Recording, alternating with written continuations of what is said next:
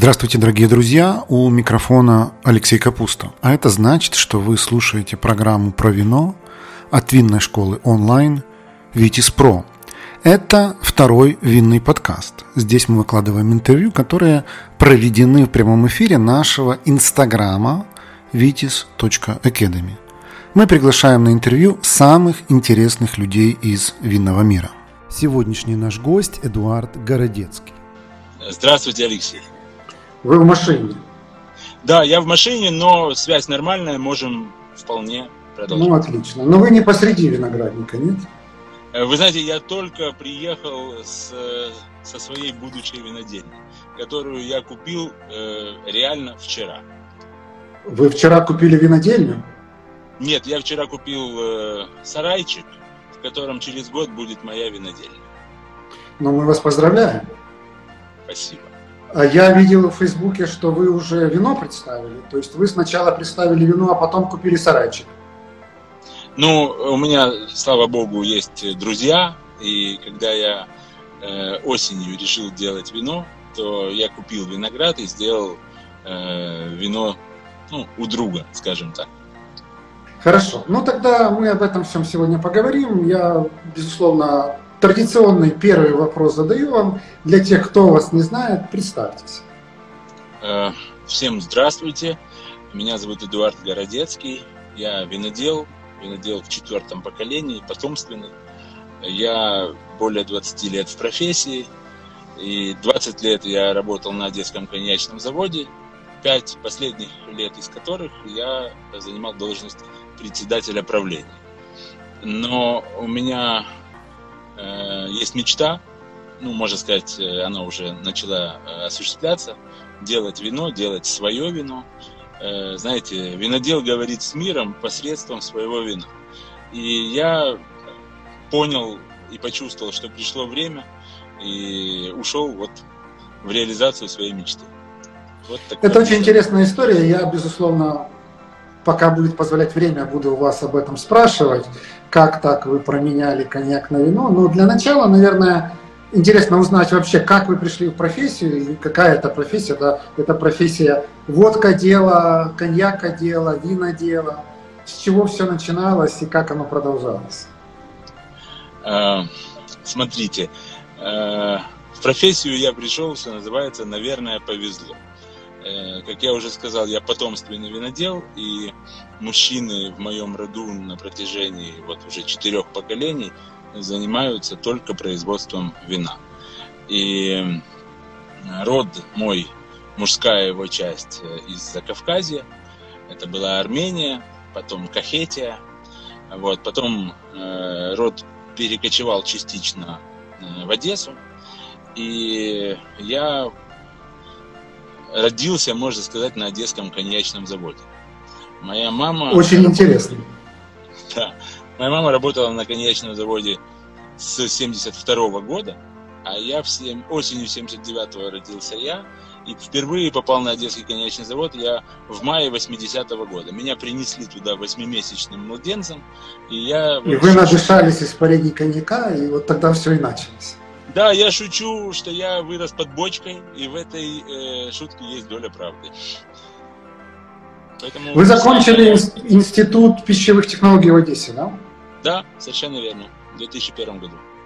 И как вы попали на Одесский конечный завод, уже не будучи ребенком, а будучи, наверное, я не знаю, молодым человеком, как развивалась ваша карьера?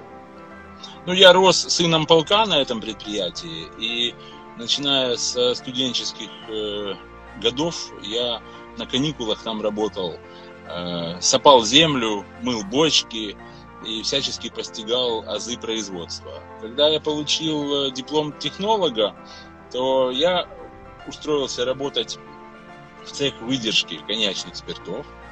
Работал там технологом полтора года, потом меня повысили до начальника цеха производства игристых вин. У нас э, с 2001 года на конечном заводе есть игристое производство. Я руководил им до 2009 года, потом я руководил производством коньячных спиртов, спиртокурения, игристые вина, ну, был начальником производства, вот такое емкое uh-huh. понятие. до 2016 года. И в 2016 году мне выпала честь возглавить предприятие, на котором я вырос. Вот и пять лет я руководил полностью предприятием в ранге генерального директора. Вот здесь пишут у нас в чате коньяки Шустов, это супер. Подтверждаете? Спасибо. Это правда, подтверждаю. Все делается с большой любовью и с уважением и почтением к технологии. Чем отличается работа SEO или там говоря по-русски генерального директора от работы главного технолога? Было что-то, что для вас было ну, вот, действительно каким-то большим открытием? В работе SEO? Да.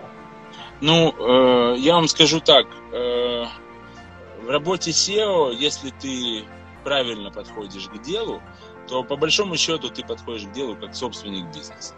Это то, чем я всегда, ну, скажем так, гордился. То есть, э, ну, у меня не было подхода к работе, там, условно, с 8 до 5. Нет никакой зоны, которая э, была бы вне твоего внимания, вне твоей ответственности. И ты реально включен и вовлечен в процесс 24 на 7, понимая, что каждая малейшая деталь – это твоя зона ответственности. Было что-то вот э, что у вас вызвало такое чувство, типа, вот я в этом не разбираюсь. Ну, например, вы как технолог все-таки отвечали за продукт, за качество продукта, а тут, я так понимаю, на вас упала и коммерческая часть, продажи, управление какими-то другими людьми, отношения, может быть, с государством. Вот что в этом было такого, что, ну, что вот для вас, как, как для бывшего технолога, самый такой большой челлендж, самое такое сложное, что вам пришлось быстро переучиваться на ходу, или ничего не было? Нет, ну, конечно же, было очень много. И э, лучший пример того, э, насколько это было непросто, это то, что я в первые полтора месяца э, работы директором похудел на 6 килограмм. Потом, потом восстановились? К сожалению, да. По мере того, как э, попривык, восстановился. То есть стресса меньше, веса больше. Э, да, сейчас опять похудел, потому что развиваю свой собственный бизнес, свой собственный бренд со, всей, э, со всеми вытекающими. Новый стартап, новый стресс, новое похудение. Э, да, я, как мы шутим с моим лучшим другом, мы стартаперы-старперы. Не, ну слушайте, 79-й год рождения, вы еще не, еще не старпер. Еще пойдет, да, еще пойдет. Еще пойдет. Скажите, Эдуард, вот э, что самое главное в коньяке? Мы хотим нач- нач- начать раз, наш разговор именно с коньяка, потому что, наверное, вряд ли где-то на постсоветском пространстве можно найти специалиста по коньяку такого уровня, как вы. Мы на этом канале практически не говорим про крепкие напитки, но тут просто грех не воспользоваться. А что главное в коньяке? Как вот человеку, который никогда в эту сторону не смотрел, но ему интересно для себя это открыть, вот сделать первые шаги в этом направлении. Что главное в коньяке с точки зрения производства или глазами? С точки зрения потребителя. Вот если, например, я человек, который пью вино, люблю вино, но мне все говорят, слушай, коньяк это такой благородный напиток, ты должен попробовать. Вот как мне начинать путь в этом направлении и на что мне обращать внимание? Хороший вопрос, спасибо. Он комплексный, я не могу на него ответить односложно. А, нужно понимать в первую очередь, что коньяк это квинтэссенция вина. Для того, чтобы произвести 1 литр коньячного спирта, нужно перекурить 10 литров, 10 э, литров вина. Соответственно, э, коньяк, коньячный спирт э, и спиртокурение это является концентрация достоинств и недостатков. Вот мы с вами, пробуя то или иное вино, чувствуем в нем определенные органолептические э, там, параметры, характеристики. Мы должны понимать, что э, достоинства этого вина при правильном процессе будут концентрироваться и станут еще ярче и сильнее, но в то же время, если в этом вине есть недостатки и, и пороки, то при дистилляции они тоже сконцентрируются. Это э, важный момент для осознания э, вообще ну, философии этого напитка. Он не только крепче, чем вино, там, примерно в 3,5-4 раза, он еще и является более требовательным. Угу. Это первый момент. Э, второй момент, ну, что нужно понимать, что именно благодаря э, тому, что э, нужно много вина, чтобы произвести бутылку коньяка, и нужно много времени, чтобы потом этот коньячный спирт был выдержан в бутылке, то нужно понимать, что этот э, напиток не может и не должен стоить дешево. Просто по определению. Угу. Именно этим и объясняется то, что хороший коньяк ну, всегда дороже, чем хорошее вино, как правило. Если мы отбросим сейчас моменты, связанные с маркетингом, да, когда вино может стоить слишком много из-за того, что у него есть э, там история и есть э, легенда, за которую люди готовы платить больше, то, как, как правило, среднестатистический коньяк дороже, чем среднестатистическое вино. Э, Именно причине... из-за нюансов просто производства. Не из-за маркетинга, да. не из-за брендинга, а именно из-за технологических процессов. Да, сам технологический процесс поднимает себестоимость продукта значительно. Uh-huh. Особенно, э, то есть помимо дистилляции, о которой я уже сказал, есть еще такое понятие, как стоимость денег. Мы же деловые uh-huh. люди, мы понимаем, что если нам нужно выпустить десятилетний коньяк, то значит 10 лет назад нам нужно было сделать вино, перекурить его, заложить в бочки, чтобы через 10 лет его снять. Это значит, что все эти годы наши деньги отдыхают, они не работают. А для того, чтобы они заработали, нужно... Я бы сказал, немедленно лет... работают.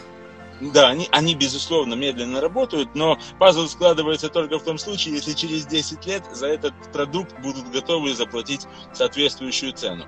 Иначе это все романтика, оно все красиво стоит, но мы же работаем не для того, чтобы наш продукт становился музейным экспонатом, чтобы он пылился на полках. Вот. Поэтому я говорю, что желательно, чтобы эти пазлы сложились. То есть мысль номер один, что коньяк это своего рода концентрация там, вина или какого-нибудь такого благородного алкоголя. Мысль номер два, что исходя из технических особенностей, это не должно, не может стоить дешево. Что-нибудь еще из важного про коньяк? Э, ну и нужно понимать, что э, хорошие коньяки делают э, зачастую несколько поколений технологов. То есть один технолог делает, выращивает виноград, там виноградарь, да, назовем его тоже технолог, потому что mm-hmm. это тоже технология производства винограда. Mm-hmm. Другой технолог делает из него вино, делает спирт, и потом только через условные 10 лет кто-то уже совсем другой может сделать коньяк. Поэтому коньяк это определенного рода нить, связывающая поколение. И это не только романтика, это, я вам говорю, технологический факт.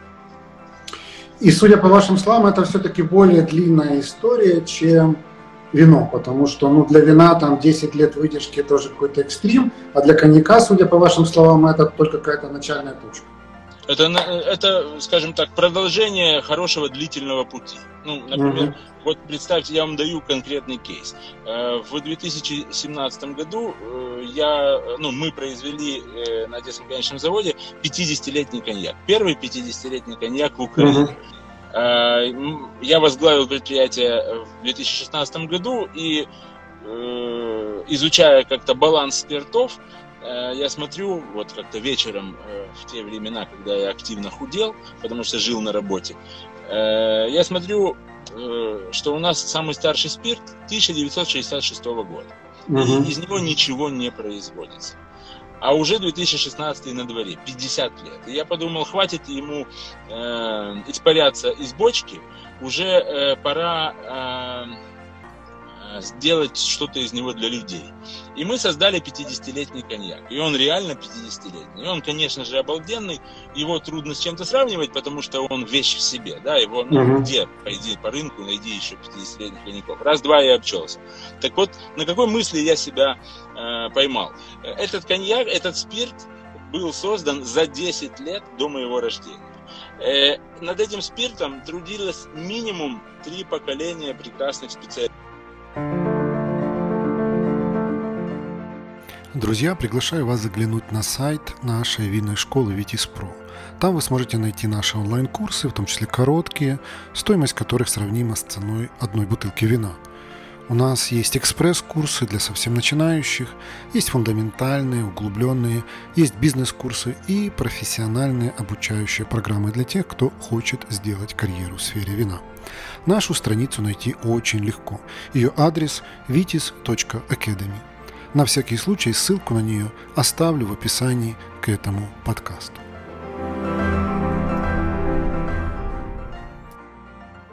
Коллеги, я что-то Эдуарда потерял. На самом интересном месте он отключился. Напишите, пожалуйста, меня вы видите и слышите. Это у Эдуарда интернет пропал. Да, напишет, у него проблемы. Блин, ну на самом интересном месте Эдуард пропал. Эдуард, пожалуйста, возвращайтесь. Ну, такая история. Просто, вы знаете, как в сериале. Вот нужно прервать сериал на самом интересном месте – для того, чтобы потом очень хотелось э, смотреть. Ну, я надеюсь, что сейчас Эдуард перегрузится. Правда, э, правда интересно вот то, что он рассказывает. Для меня, например, я не очень большой специалист по коньякам, скажу честно, особенно там сравнивая с настоящими метрами или грандами. Хотя, может быть, вы не знаете, а может быть, знаете, что у нас в школе есть курс по коньяку. А, конечно же, мы очень серьезно рассматриваем Францию, потому что мы думаем, что коньяк настоящий – это Франция.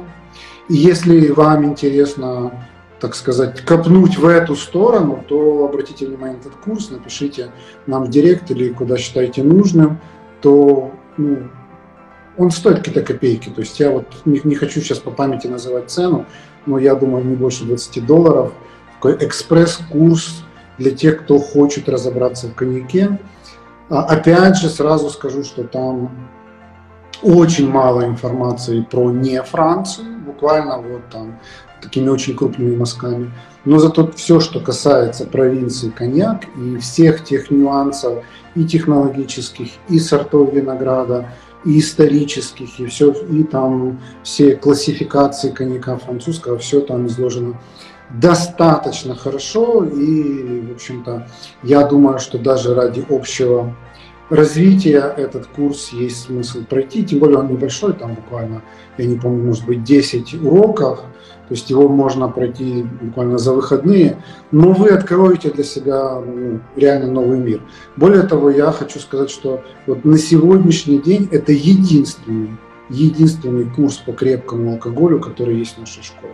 У нас нету курса там по, ну не знаю, не хочу никого обидеть, по ну, виски, например. У нас нет курса там по водке, ну и так далее и тому подобное. Есть э, курс только по коньяку, и на то есть свои причины. Наверное, причина в том, что это действительно благородный напиток. И это действительно напиток, который по каким-то вот, знаете, идеологическим ну, основанием, что ли, он достаточно близок к вину. И люди, которые делают коньяк, они ну, на самом деле очень близки к, к виноделию, к виноградарству, само собой понятно. То есть это, ну не знаю, если можно так сказать, родной брат вина, на котором вот сосредоточена наша школа. Вот, поэтому, если вам это интересно, то, конечно же, обратите внимание. Я думаю, что может быть, даже вот эта идея пришла мне в голову прямо сейчас. По поводу сегодняшнего эфира мы вам предложим какую-нибудь интересную скидку на курс про коньяк. Вот Эдуард возвращается, и э, сейчас, я думаю, он продолжит. Эдуард, да, продолжите, я... пожалуйста, вашу историю, потому что, как в хорошем сериале, прервались на самом интересном месте. Вы сказали, что вы поймали себя на мысли, что этот коньяк делали еще, когда вы не родились. Э, да. Вернее, даже не коньяк, а именно спирт для этого коньяка. Да, коньячный спирт э, да. сделали за 10 лет до моего рождения, а потом э, в истории Одесского коньячного завода, после военной истории, было всего только 4 главных технолога. Начиная там с 44 года до вот, ну, 2019 э, было четыре главных технолога, каждый из них проработал много лет, и вот три из них работали над этим коньяком. Над коньяком, над, над спиртами, которые потом стали коньяком. То есть это, я так понял, люди довольно взрослые, в таком хорошем возрасте. Да, да, безусловно. А, вот, э, вообще, для того, чтобы сделать хороший коньяк, нужно, особенно старый коньяк, нужно много опыта. Поэтому, как правило... Я знаю, у вас э, на конечном заводе Одесском есть какая-то очень интересная история о том, как прятали огромную бочку со спиртом во время Второй мировой войны, когда вот наступали немцы и Одессе грозила оккупация, и что эта бочка была ну, сохранена. Расскажите нам об этом.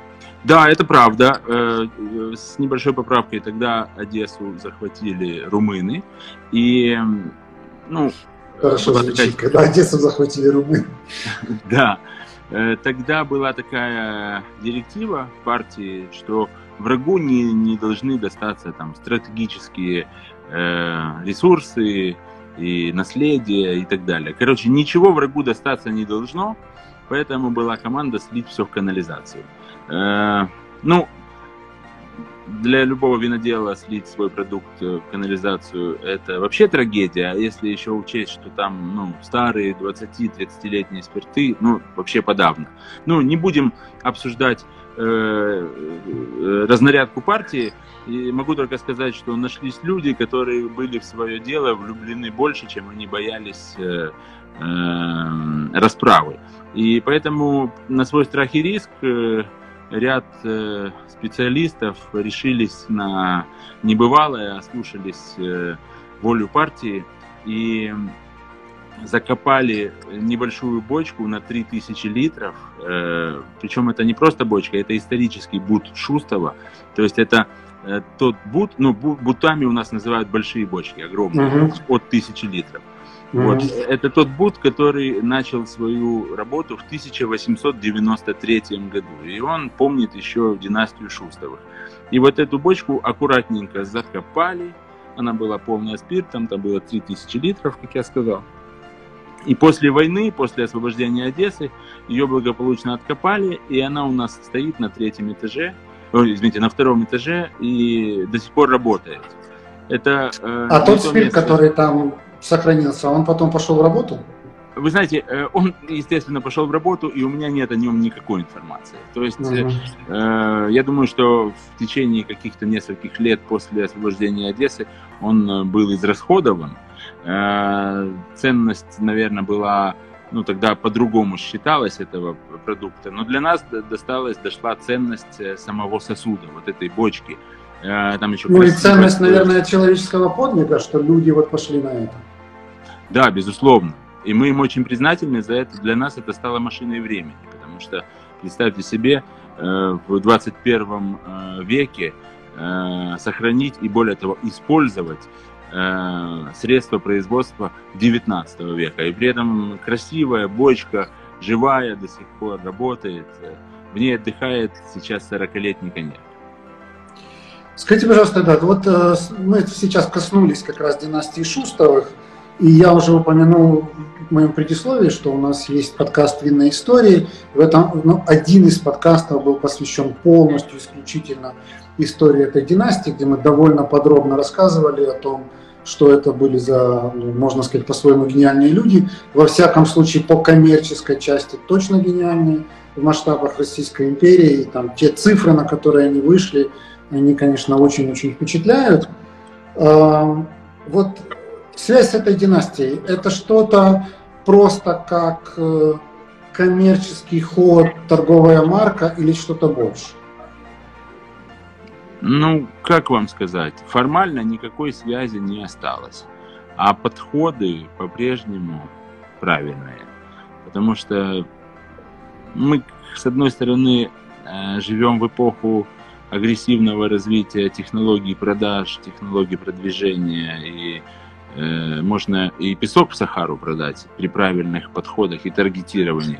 Но в то же время мы понимаем, что без э, э, правильного напитка в бутылке это все билет в один конец. Повторных продаж не будет. Поэтому у нас сохраняются очень такие правильные подходы. Пускай у нас работает не спиртокурка или там цех дистилляции времен Шустова, но работает Э, лучший в, в Украине, наверное, и в СНГ, и один из лучших и крупнейших цехов вообще в Европе дистилляции, где 16 перегонов аламбиков, медных, французских, из города Коньяк и так далее.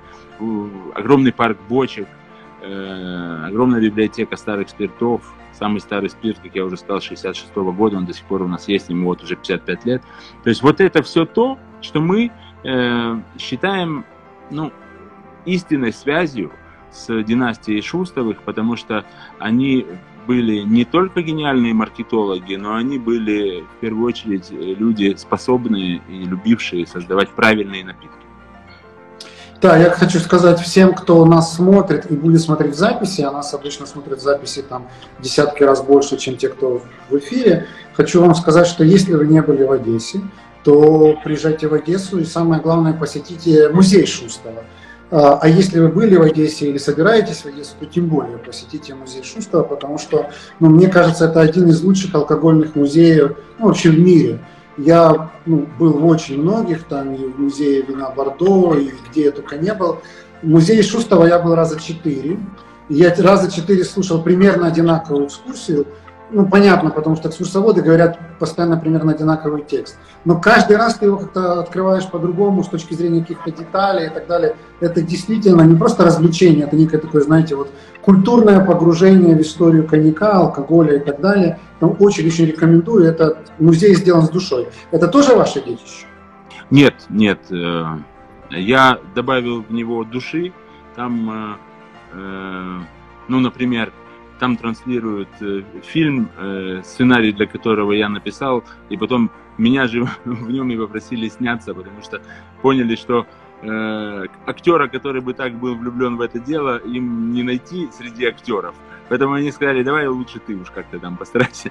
А кто, вот. кто может хорошо сыграть влюбленность, то дорого стоит. это, это точно, да. Вот. И, ну вот, э, в, в этом плане, конечно, я там добавил определенные изюминки, но этот музей создавали другие люди, тоже, безусловно, большие специалисты своего дела и влюбленные в эту историю. Скажите, Эдуард, вот вы сейчас уже ушли из этого предприятия, можете нам всем сказать правду, и поэтому вас ничего не держит. Вот э, коньяки постсоветского производства, мы говорим там про Украину, мы говорим, наверное, про Армению, может еще про кого-то, может быть даже про Молдову они, вот если честно, они сравнимы по качеству со французскими или нет? С французскими? Да. Ну, во-первых, их трудно сравнивать с французскими э, по стилистике, потому что все-таки стилистика французских коньяков совершенно другая, и это связано ну, с целым э, букетом э, факторов климатических, э, почвенных, э, исторических, э, каких угодно. А, вот, сортовых там в том числе и так далее. Я бы их э, э, не сравнивал, но я бы сказал так, что а, отдельные э, представители старых коньяков могут совершенно смело, совершенно спокойно и достойно конкурировать с французскими.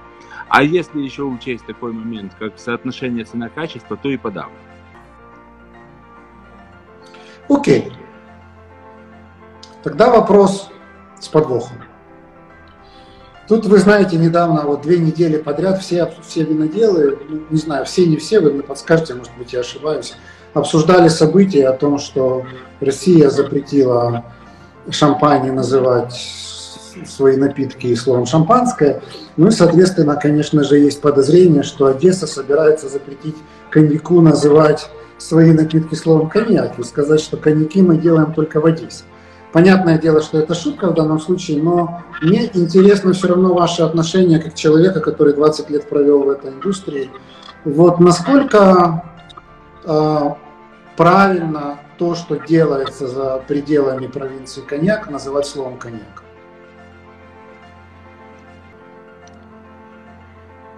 Ну, как вам сказать? Э, вот как ну, думаете, так и скажите. Давайте... Входящий вызов был. А, с точки зрения ну, общепринятых мировых э, правил э, торговли, то, конечно, неправильно. А, но с точки зрения ну, истинной э, э, истории и э, технологии напитка, я думаю, что со стороны французов это не более чем борьба за, за рынок э, и, ну, и в какой-то степени амбиции. Э, потому что э, коньяками продукты, произведенные по вот этой технологии, э, произ... на, называли э, задолго до того, как вышел запрет на использование э, наименования коньяк.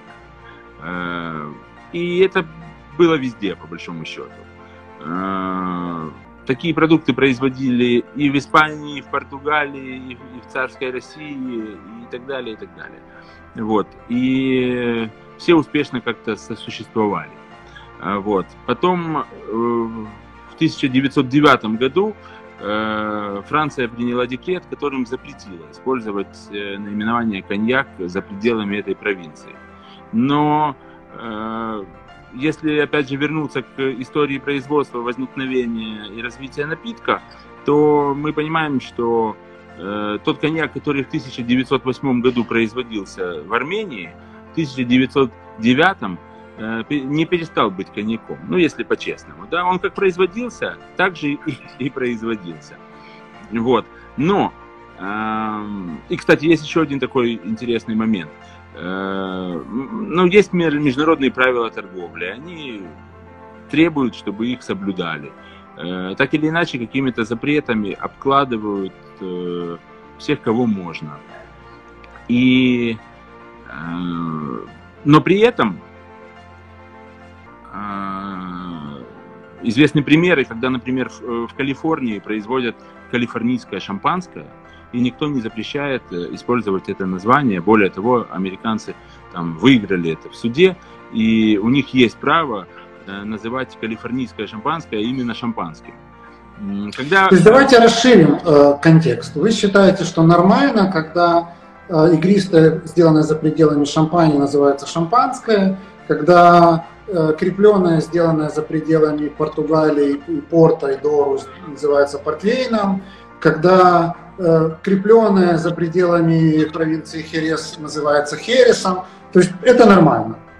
А, ну, как вам сказать, э, нормально или нет? Я думаю, что об этом нужно договариваться. Договариваться на э, принципах э, какого-то, ну, не только запрета, но и какого-то взаимного э, уважения и диалога. Если сформировался рынок, который э, представляет интересы для не только для там, французских производителей коньяка, но э, представляет интересы для тех, кто исторически э, на этом рынке работал и сформировался, э, то просто взять и росчерком пера запретить, отнять у них это название, мне кажется, это не совсем корректно с точки зрения деловой этики. Нужно э, разработать какую-то дорожную карту э, мер, которые позволили бы Э, обеспечить мягкий плавный переход от одного названия к другому, сопроводить это определенной маркетинговой рекламной активностью, соответствующие бюджеты и так далее, и в результате сделать э, ну, оптимальный переход для всех сторон. И каждая сторона получила бы свое. Э, кто-то защитил бы свое географическое наименование, а кто-то бы при этом не развалил бы бизнес. Э, потому что, ну, например, взять э, сектор э, коньяка Украины, как ни крути, это тысячи рабочих мест, это сотни, сотни миллионов, если не миллиарды гривен налоговых отчислений. И в результате, если завтра навернется или, извините, там опрокинется коньячная отрасль Украины, в первую очередь не заинтересована в этом Украина, понимаете? Так уж, ну, по-честному. Э, поэтому тут и важно, чтобы была Ой, Эдуард, ой, мне кажется, вы как э, представитель отрасли сгущаете краски. Вот если коньяк с завтрашнего дня в Украине начнут э, называть словом бренди, вот так вся коньячная отрасль навернется. Нет, она вся не навернется, но э, потери в продажах будут драматическими. Это я Окей. вам серьезно говорю. Окей. Спасибо, ваша позиция принята, услышана. И с этим, я думаю, мы можем постепенно уже от коньяка переходить к вину. Но последний вопрос про коньяк, может быть, даже не про коньяк. А вашим, вашим непосредственным руководителем был Женя Черняк, да? Да, совершенно верно. Говорят, он очень жесткий руководитель. Ну, говорят. То есть ни да, ни нет вы нам не скажете? Да, это так. Это так. Безусловно, да. И он там говорит часто, часто в интервью, что компания Global Spirits входит там то ли в топ-5, то ли в топ-10 крупнейших мировых производителей, не знаю чего, алкоголя, да? А, это правда? Да, безусловно, есть статистика, она совершенно открыта. И вам вот уходить из столь глобальной компании, так сказать, э, вот какой у вас мотив, что вы вот это вот покинули такое жирное место? Говорят, просто так с такого не уходит. Э, хороший вопрос, Алексей. Э, для меня это вопрос такого цивилизационного характера. Потому что я, знаете, рос на этом предприятии самого маленького мальчика. И по большому счету я никогда не мечтал занимать должность генерального директора. Угу. А, так получилось, что как-то, ну, я до нее дорос, и мне выпало, выпал такой шанс, э, выпала честь. Я, безусловно, благодарю за это Евгения Черняка, потому что он мне этот шанс предоставил. А, вот. Но в какой-то момент э, что-то во мне э, все больше и больше, э, все громче и громче начало звучать, что я, э, знаете, ну, мои амбиции э, требуют, чтобы я перестал быть маленьким человеком в большой компании, я хочу быть большим человеком в маленькой. А, вот. А ко всем, э, ко всем регалиям и позументам должности можно относиться, безусловно, и, ну, как бы признавать их, но все равно, когда ты работаешь на кого-то и работаешь на себя, это вопрос такого как качественного перехода. Я, например, э, пришел к пониманию, что я в достаточной степени отработал в крупной компании, э, даже на высокой должности. Э, вот. И я э, заслужил, точно заслужил право на ошибку, даже если я ошибаюсь приняв решение радикально развернуться и пойти вот в другую сторону, в сторону там быть маленьким, Э, но, но гордым собственником малюсенького бизнеса, а я, внимание, сам гружу машину свою, сам развожу сейчас э, вино по магазинам, по ресторанам, э, сам и грузчик, и носильщик, и водитель, и маркетолог, и дегустатор, и технолог, и кто только хотите. Главное, и... что вы не являетесь сами же и потребителем. Вот это главное. Вы знаете, да, слушайте, так смешно, но с момента выпуска своего вина я еще ни одной бутылки сам не выпил. Там пару бокалов что-то хлебнул, нет времени просто. Я вам могу предложить хорошую компанию, если что. С удовольствием. Я единственное, вот я бы, я все-таки, э, как это сказать, старообрядец, я бы предпочел выпить с вами и чокнуться бокалом не через экран телефона. Я именно об этом. Поэтому милости просим в Одессу, вот, я буду очень рад. Э, вот. И Хорошо, вот тогда закончу, расскажите. Одну, вот, одну секунду, я, я да, закончу да. мысль, вот, что я просто понял, что я заслужил право на эту ошибку.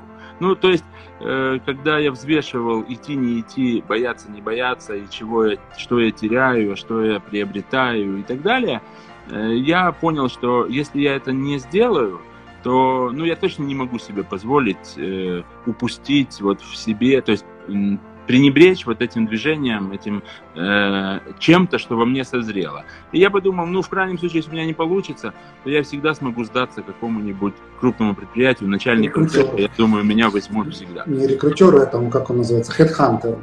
Хедхантеру, да. И при том, вангую, естественно, с опытом. Вангую, что вы не пожалеете. А как, кстати, ваши родные, близкие отнеслись к тому, что вы теперь вот сами возите на своей машине? Слушайте, э, даже не на своей. Тем интереснее. У нас в семье две машины. Одна моя Audi, а другая у жены э, Мама Кар, я ее назвал. Это большой Citroën семиместный, э, потому что трое детей их где-то надо размещать. И когда мы ждали двойню два года назад, нужна была большая машина, я купил большую машину для того, чтобы там э, была возможность поставить три детских сиденья, три изофикса. Mm-hmm. Вот. Э, просто редко, редко есть такие модели. И э, почти два года моя жена на ней благополучно ездила, а когда я э, развер... решил развернуть свою карьеру в сторону водителя, грузчика, владельца бизнеса, то я у нее отобрал этот Citroën, гоняю на нем, развожу. Э... Она детей возит на Audi. А она ютится в Ауди, потому что троих детей в Audi A6 разместить... Тогда вопрос, поддерживает ли вас жена, я снимаю. Она меня поддерживает. поддерживает полностью, я вам скажу, это очень круто и очень дорого. Да. Друзья, наши подкасты «Винная история» и второй винный подкаст медленно, но верно становятся лидерами в своей нише по количеству прослушиваний. Нас слушают настоящие любители вина, а значит, у нас можно купить рекламу. Запросите наш медиакит по ссылке в описании к этому подкасту, и вы удивитесь, насколько доступной и результативной может быть реклама в подкастах.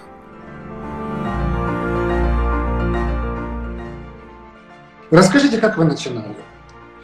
Это вот, вот мы подошли как раз к точке, так сказать, э, не знаю, как это называется, не, не, еще не кульминации, но уже чего-то очень интересного, интриги такой наиболее важной. Как, вы, как, как вообще вы начинали свой винный бизнес? Свою а... маленькую винодельню? Ой, это, это классная история, потому что я, э, ну, наверное, лет 15 э, назад уже, даже больше, я четко осознал, что я хочу делать свое вино. И, как я сказал в начале нашего эфира, э, говорить через него с миром. И у меня есть такой э, очень близкий друг, известный достаточно человек в наших кругах, француз, Кристоф Лакарен, может, вы знаете, да? Mm-hmm. Вот, он винодел в Шаба, Э, так вот, мы с ним дружим с 2004 года, и э, фирма, которую мы э, открыли с ним вместе, мы были компаньонами в 2004-2005 точнее году, фирма называлась Лакарен та Городецкий. Вот такая была И мы вместе там что-то ковырялись, взяли виноградники в аренду, Э, они были все страшно изрежены, э, в принципе, были направлены под выкорчевку. И мы убеждали правление э, колхоза имени Ленина не корчевать их, мы их заберем, приведем в порядок. В общем, это вот во мне это уже жило тогда. А потом, ну, естественно, я тогда разрывался между двумя работами. Я до там 4-5 работал начальником шампанского цеха на Шустове. Потом вечером Э, уезжал в Шаба, мы там колопуцали там эти все виноградники, вино, мучились, в общем, тяжелейший был период, кайфовый, интересный, но тяжелейший, потому что спал по три часа, э, ну, в общем, ну, классное время, классная, э, классная история и классный опыт. Вот. И вот э, тогда я понял, ну, мы по, по ряду причин э, с Кристофом были вынуждены бизнес разделить, точнее, я из него ушел, потому что я был э, Э, вынужден выбирать, или я э, расту на Шустере, там было предложение, или я э, иду сюда. Я выбрал... давайте сделаем скачок на 15 лет вперед, потому что время эфира уходит, а я хочу, чтобы мы не пропустили вот момент рождения виноделия. Понял. Так вот, тогда, в то время, когда я ездил э, туда, я приметил э, э, участок с заброшенным виноградником в очень живописном месте. И я подумал, вот здесь было бы круто эту историю когда-то возродить. И лет вот 10-15 э, я созревал на то, чтобы э, именно в этом месте э, взять землю, там все такое, посадить виноградник и так далее. И что-то мне не давало это сделать. А потом я окончательно решил, все, иду, все, делаю, все, все, все. И вот когда я внутри себя созрел, Сейчас только я это понимаю ретроспективно. Тогда мне Вселенная прислала э, здание, которое идеально подошло под мои планы. Оно скорректировало концепцию. Ну, то есть я раньше думал, что я вот возьму землю, высажу виноградник и построю посреди этого здания. Но так так вселенной, наверное, э, захотелось, что все получилось наоборот. Я нашел здание, понял, что оно идеально мне подходит. Вот. И куплю его, и потом рядом посажу виноградник. И вот э, когда я эту историю для себя принял, вот оно все туда и побежало, понимаете? И были долгие переговоры, долгие э, какие-то подготовительные процессы, но вчера все состоялось, Вчера я приобрел это здание, э, чему очень рад. Еще раз поздравляю. И вы собираетесь вокруг этого здания, здания высаживать виноградник? Ну, вокруг там не будет, не получится. Ну, где-то рядом. Но рядом, да. Я думаю, что максимум в километре. В радиусе километра. То есть то вино, которое вы вот на днях представили, это еще вино не из вашего винограда? Нет, абсолютно. Это Расскажите, что это за вино и как вы его делали, и где вы взяли виноград?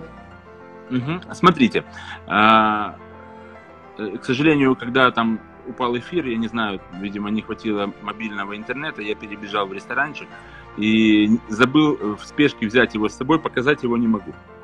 Но потом пришлю в комментарий. А, значит, Правильно. Э, это вино, которое э, пока что является просто э, маленькая линейка ординарного вина, то есть белое, розовое и красное. Белое это шардоне, и там немного я добавил олиготе, потому что надо было смягчить вкус, потому что шардоне в прошлом году из-за засухи получилось ну, слишком загорелым. Mm. Вот. Э, каберне, в который я добавил немного меруло, опять же, чтобы добавить вот сливок, вот этой всей истории. А И вот, закосить э, под бордосцем? Э, ну, немножко, да. Ну, хотя куда нам до них, это же понятное дело. Вот. Ну и получился розе такого вот, вот сомоне, как называется, да, такой светло-лососевого цвета, такое очень нежное, легкое. Это купажное вино, в котором пино-нуар есть. И, опять же, для ароматики немножко э, алигате и э, э, шардоне, и для круглости немножко шар, э, алигате. То есть uh-huh. пино нуар, шардоне, алигате. Это что касается сортового состава. Виноград мы покупали, ну, везде, где получилось. Что это значит? Э, было очень, два очень тяжелых года э, для виноградарства и вообще для сельского хозяйства в Украине и в Одесской области. Сумасшедшая засуха, э, много виноградников погибло, Э, виноград является саморегулирующим э, растением, и просто в какой-то момент э, сок ушел из ягоды подпитать корни, и поэтому получилось, ну, такой мало винограда, грубо uh-huh. говоря. Выбирать было тяжело. И получается, шардоне мы взяли в Ренийском районе, там что-то взяли в Саратском районе, что-то в Измаильском районе, и вот так как-то получилось. А вот на каких вот... мощностях вы это делали, если у вас сарайчик только вчера появился? Э, я это делал не у себя, как я сказал вначале, я это делал у моего друга. Э, в Большой долине есть небольшая винодельня, э, где я сделал, вот мы переработали вино без, виноград без четкого понимания, а что с ним будет вообще. Я подумал, надо делать, а там, ну, в крайнем случае, продадим балкам. Ну, если не сделаем свое вино. Ну, продадим и продадим. Вот. Но на этом предприятии нет мощностей по розливу. Это просто такая первичка. Mm-hmm. А, вот. Э, и когда нужно было разливать э, вино, то я пошел к очень близкому мне человеку, Роберту Гулиеву, и попросился к нему, потому что Роберт, он для меня Нет, очень близкий человек – и он э, сыграл огромную э, роль в моей жизни и огромную роль в моем становлении как специалиста. И я понимаю, я, что Роберт... пользуясь случаем, через вас хочу пригласить Роберта тоже в эфир, потому что я его приглашал, но пока он не дошел. Ну, может быть, он посмотрит то, э, каким получится наш эфир, и, и таки, примет решение. Таки созреет, да. да. Вот. И э, закончив, Эдуард, сколько вы бутылок выпустили? Решил, что Роберт точно сделает все правильно. И так оно и получилось. Спасибо Роберту. Да. Сколько вы бутылок выпустили? Смотрите, э, в данный момент я выпустил всего по две с половиной тысячи бутылок каждого вида. Но вина я сделал где-то на 30 тысяч бутылок в Загали. Просто оно пока еще стоит в цистернах, потому что ну, нет смысла разливать сразу все, Э, не понимая, э, будет оно вообще продаваться, понравится оно людям, чтобы оно не превратилось в музейный экспонат. Уже есть какие-то, не знаю, отзывы, реакция рынка? Вот. Я так понимаю, что оно вот-вот совсем на днях появилось. Да, оно э, появилось буквально дней 10 назад. А, к счастью, скажу вам, я, конечно, волновался, это капец. Ну, Ребята, это понятно. Это вообще просто, вообще.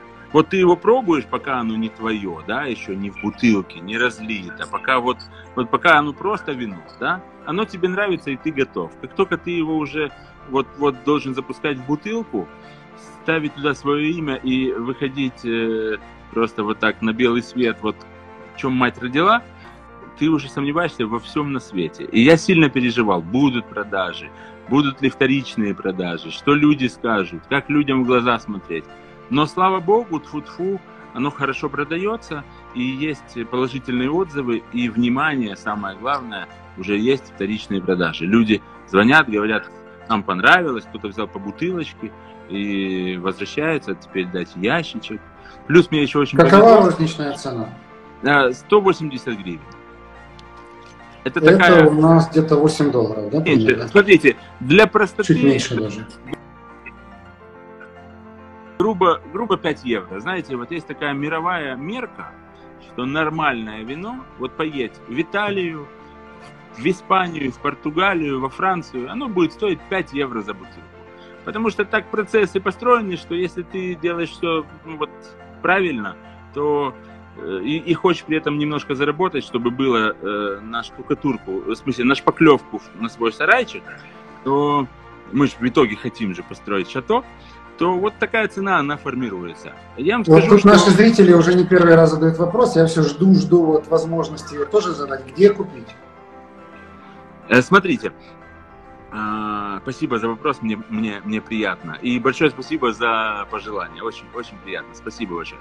Э, значит, на данный момент это вино продается э, в энотеке Old Oak.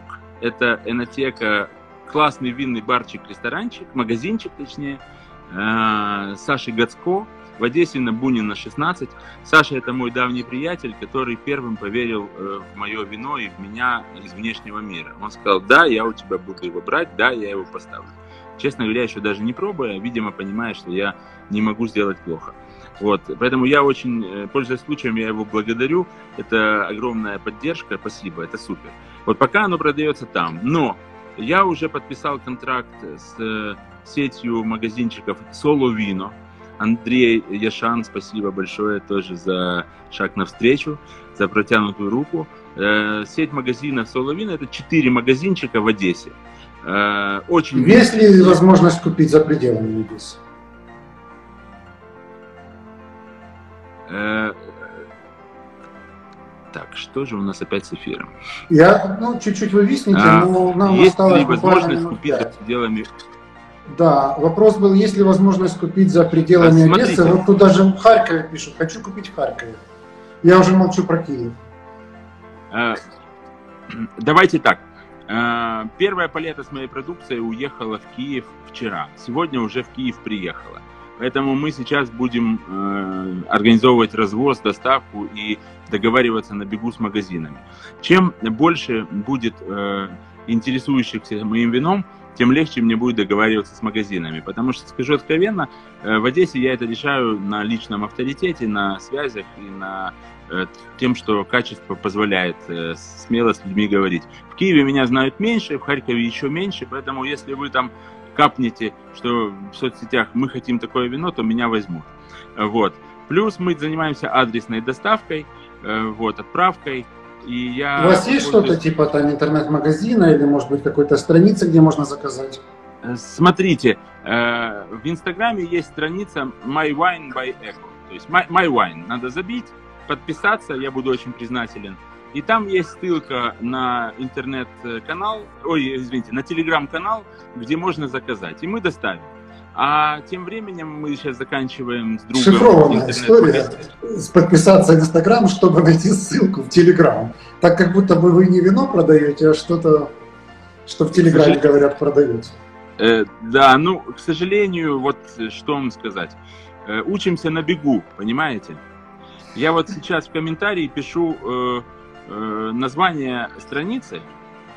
И... Да, я тоже попрошу вас, чтобы уже после нашего разговора все ваши явки, пароли, контакты вы написали, да, вижу вот сейчас в нашем чате. Но мы еще сами продублируем, где вас можно найти, почитать и в Фейсбуке, и в Инстаграме. Ну, сейчас, чтобы не тратить время, буквально последние минуты, но я хочу задать вопрос, без которого я просто не могу уйти. Какая концепция вашего YouTube-канала? Я вот смотрел внимательно, но не понял. И не поняли, да, какая она? Не понял. Э, ну, первое, что мне пришло в голову, что вам не дают спать лавры Жени, и вы хотите сделать нечто похожее на его канал. Но поскольку люди взрослые, то, наверное, мыслят по-другому. Смотрите, я вам скажу откровенно, концепция моего YouTube-канала формируется, точнее сформировалась на ходу. Я его начал с одними мыслями, просто потому что ну, было актуально это сделать в YouTube. Э, вот. А тем временем пришел к пониманию, что мне на самом деле интересно, что находит отклик у людей. Вообще, в принципе, моя э, миссия как винодела и как украинского винодела, я действительно, я не только мечтаю о шато, но у меня есть определенная миссия. Я хочу развивать винный, ну, можно сказать, лайфстайл. Да? Можно э, сказать так, что э, вина в Украине э, пьют ничтожно мало по сравнению со всеми странами э, нам известными. Только Беларусь пьет вина меньше, чем э, мы. Притом вопрос не в потреблении алкоголя на душу населения. Тут мы далеко не первые пьющие. Вопрос в том, что среди общего количества алкоголя, которое пьется в, в Украине, вино занимает только 5%. Вдумайтесь. Пиво, водка и прочие штуки занимают по 40%, а вино только 5%. А, например, в такой винной державе, как Нидерланды, 36. Я уже молчу о том, что во Франции и в Италии за 60. Вот. И, при этом Украина, э, и при этом Украина еще, к сожалению, э, в красной зоне по сердечно-сосудистым заболеваниям, что однозначно коррелируется с низким потреблением вина и с высоким потреблением жирной пищи. То есть нам нужно пить вино, чтобы нашу жирную пищу нейтрализовать. Это, это один момент. То есть вина должно становиться больше на столах, как явление, потому что вино это хорошо. Это здоровый продукт, это напиток э, э цивилизаций, э, цивилизации, которые достигали максимальных, э, максимального развития и мирового, и культурного, и какого только хотите, всегда вино ставили на высокую планку. Это древняя Греция, это древнеримская цивилизация. Если взять эпоху Возрождения, то большая часть авторов и художников оттуда, где много пьют вина. Так сложилось, и это неспроста. И я считаю, что Украина должна пить больше вина, чем водки. Точнее, пусть каждый день на одного пьющего вино становится больше, а на одного пьющего что-то другое становится меньше. Это вот моя такая, знаете, э, одна из миссий. И вторая часть этой миссии... Думаю, это... Евгений вашу миссию не, раз, не разделяет. А, ну, у него в портфеле тоже есть вина, поэтому он точно будет среди бенефициаров. А, вот. Э, и вторая часть этой миссии, она очень важная. Я не хочу говорить высокопарные слова, но я русскоязычный патриот Украины.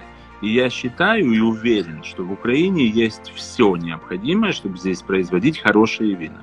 У нас не сложилось пока что исторически, мы потеряли сто лет. То есть, если вся, весь мир развивался там э, от шато до крупных э, производителей, то у нас э, эпоха шато закончилась во время Октябрьской революции, а потом был, было сто лет других. И только сейчас эта история снова зарождается. Я бы сказал, что сейчас происходит реинкарнация украинского виноделия. И я с огромным удовольствием принимаю участие в этом процессе. Я вижу в этом огромную э, значимость, огромный потенциал и хочу стать одним из лиц нового украинского виноделия. Я этим горжусь, и э, сейчас при помощи YouTube-канала, в том числе, я эту историю доношу до людей. Э, кому-то интересно вино как, э, ну, как сказать, набор каких-то технологических э, знаний, кому-то каких-то исторических, кому-то каких-то культурологических, кому-то как лайфстайл. А я просто стараюсь сделать такую приятную э, для потребления сборную солянку, чтобы люди, не нагружаясь слишком историей и технологией, при этом ощущали кайф того, что вино это хорошо.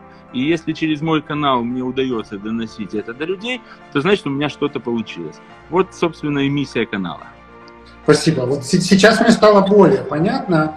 Наверное, вот э, ну, может быть, есть смысл об этом больше говорить напрямую на самом канале, но не мне вам советовать, что делать. В любом случае, я, естественно, а, в комментариях, когда мы сохраним этот эфир, дадим ссылку. И на YouTube канал скажите еще раз просто вслух, как он называется. Он называется «Про вино». Про, Про вино, вот если кто-то просто, не дожидаясь всех наших ссылок, захочет прямо после эфира. Я вот сейчас пишу название. Да, пойти и посмотреть, то там Эдуард делает интервью, довольно-таки длинные, подробные, с разными людьми, имеющими отношение назовем так, к вину, к украинскому вину, в целом к вину и так далее. Ну и, безусловно, что некоторые из этих интервью весьма и весьма интересно послушать, потому что, да, и беседа такая непринужденная, и люди знают, о чем они говорят. Поэтому а, спрашивают, как называется ваша торговая марка именно вина? Уже написал My Wine. My wine. Я хочу, если можно, еще очень коротко объяснить, почему My Wine. Не только да. потому, что это мое вино.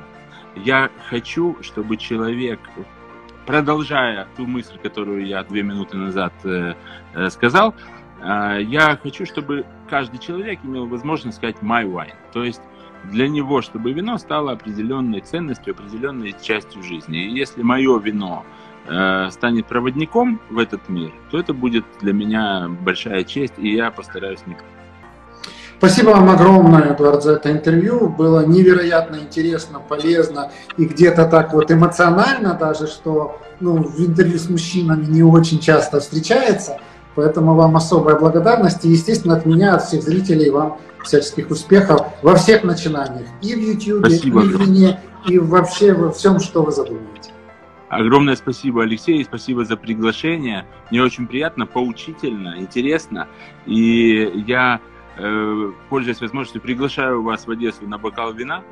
Вот. А нашим э, дорогим зрителям э, я желаю удачи, здоровья, процветания и большое пожелание.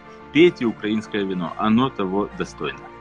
Спасибо, до свидания. Спасибо, до свидания.